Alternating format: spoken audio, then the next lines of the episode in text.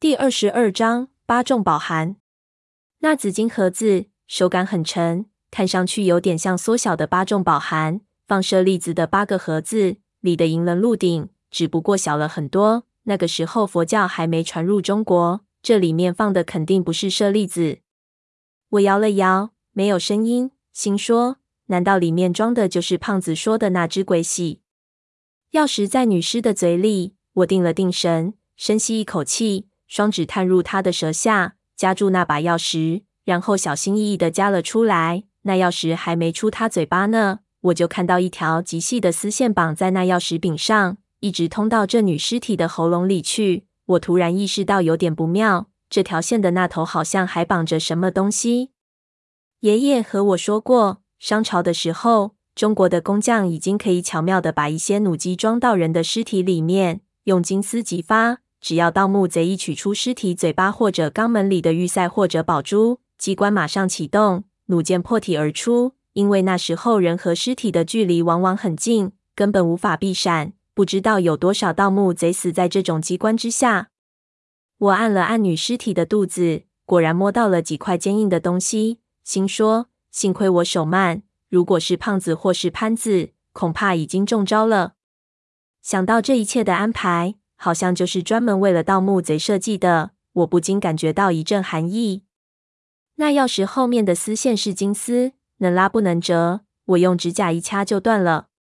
我拿出钥匙，和那紫金盒子上的钥匙孔对了一下，果然可以对上。但是我不知道这个盒子里是什么蹊跷，说不定还有机关。我想了一下，暂时还是不开为妙。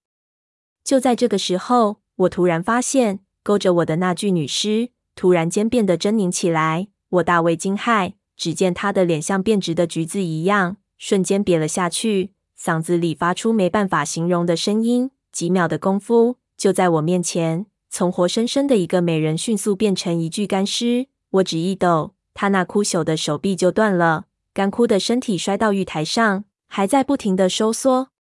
我吓得够呛。看样子，这把钥匙上的宝石真的有防腐的作用。我不敢再胡思乱想，把这些东西全部塞进包里，心说此地不宜久留。然后就去背那胖子。胖子被我砸得够呛，拉了好几下也没动静。我心说不至于吧，难不成给我打死了？这个时候也管不了这么多了。我先拿住他一只手，大吼一声“起”，然后腰板一挺，把他过到我的背上。那胖子很重，几乎把我压得吐血。我暗暗摇头，一边走一边问候胖子的祖宗。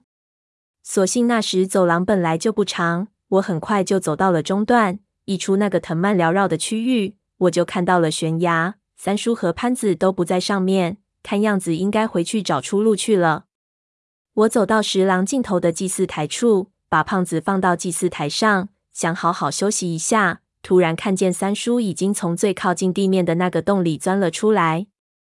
他对这些奇门遁甲之类的东西很熟悉，有他在，那个迷宫根本就不算什么。我怕他没看到我，一边招手一边大叫：“三叔，我在这里！”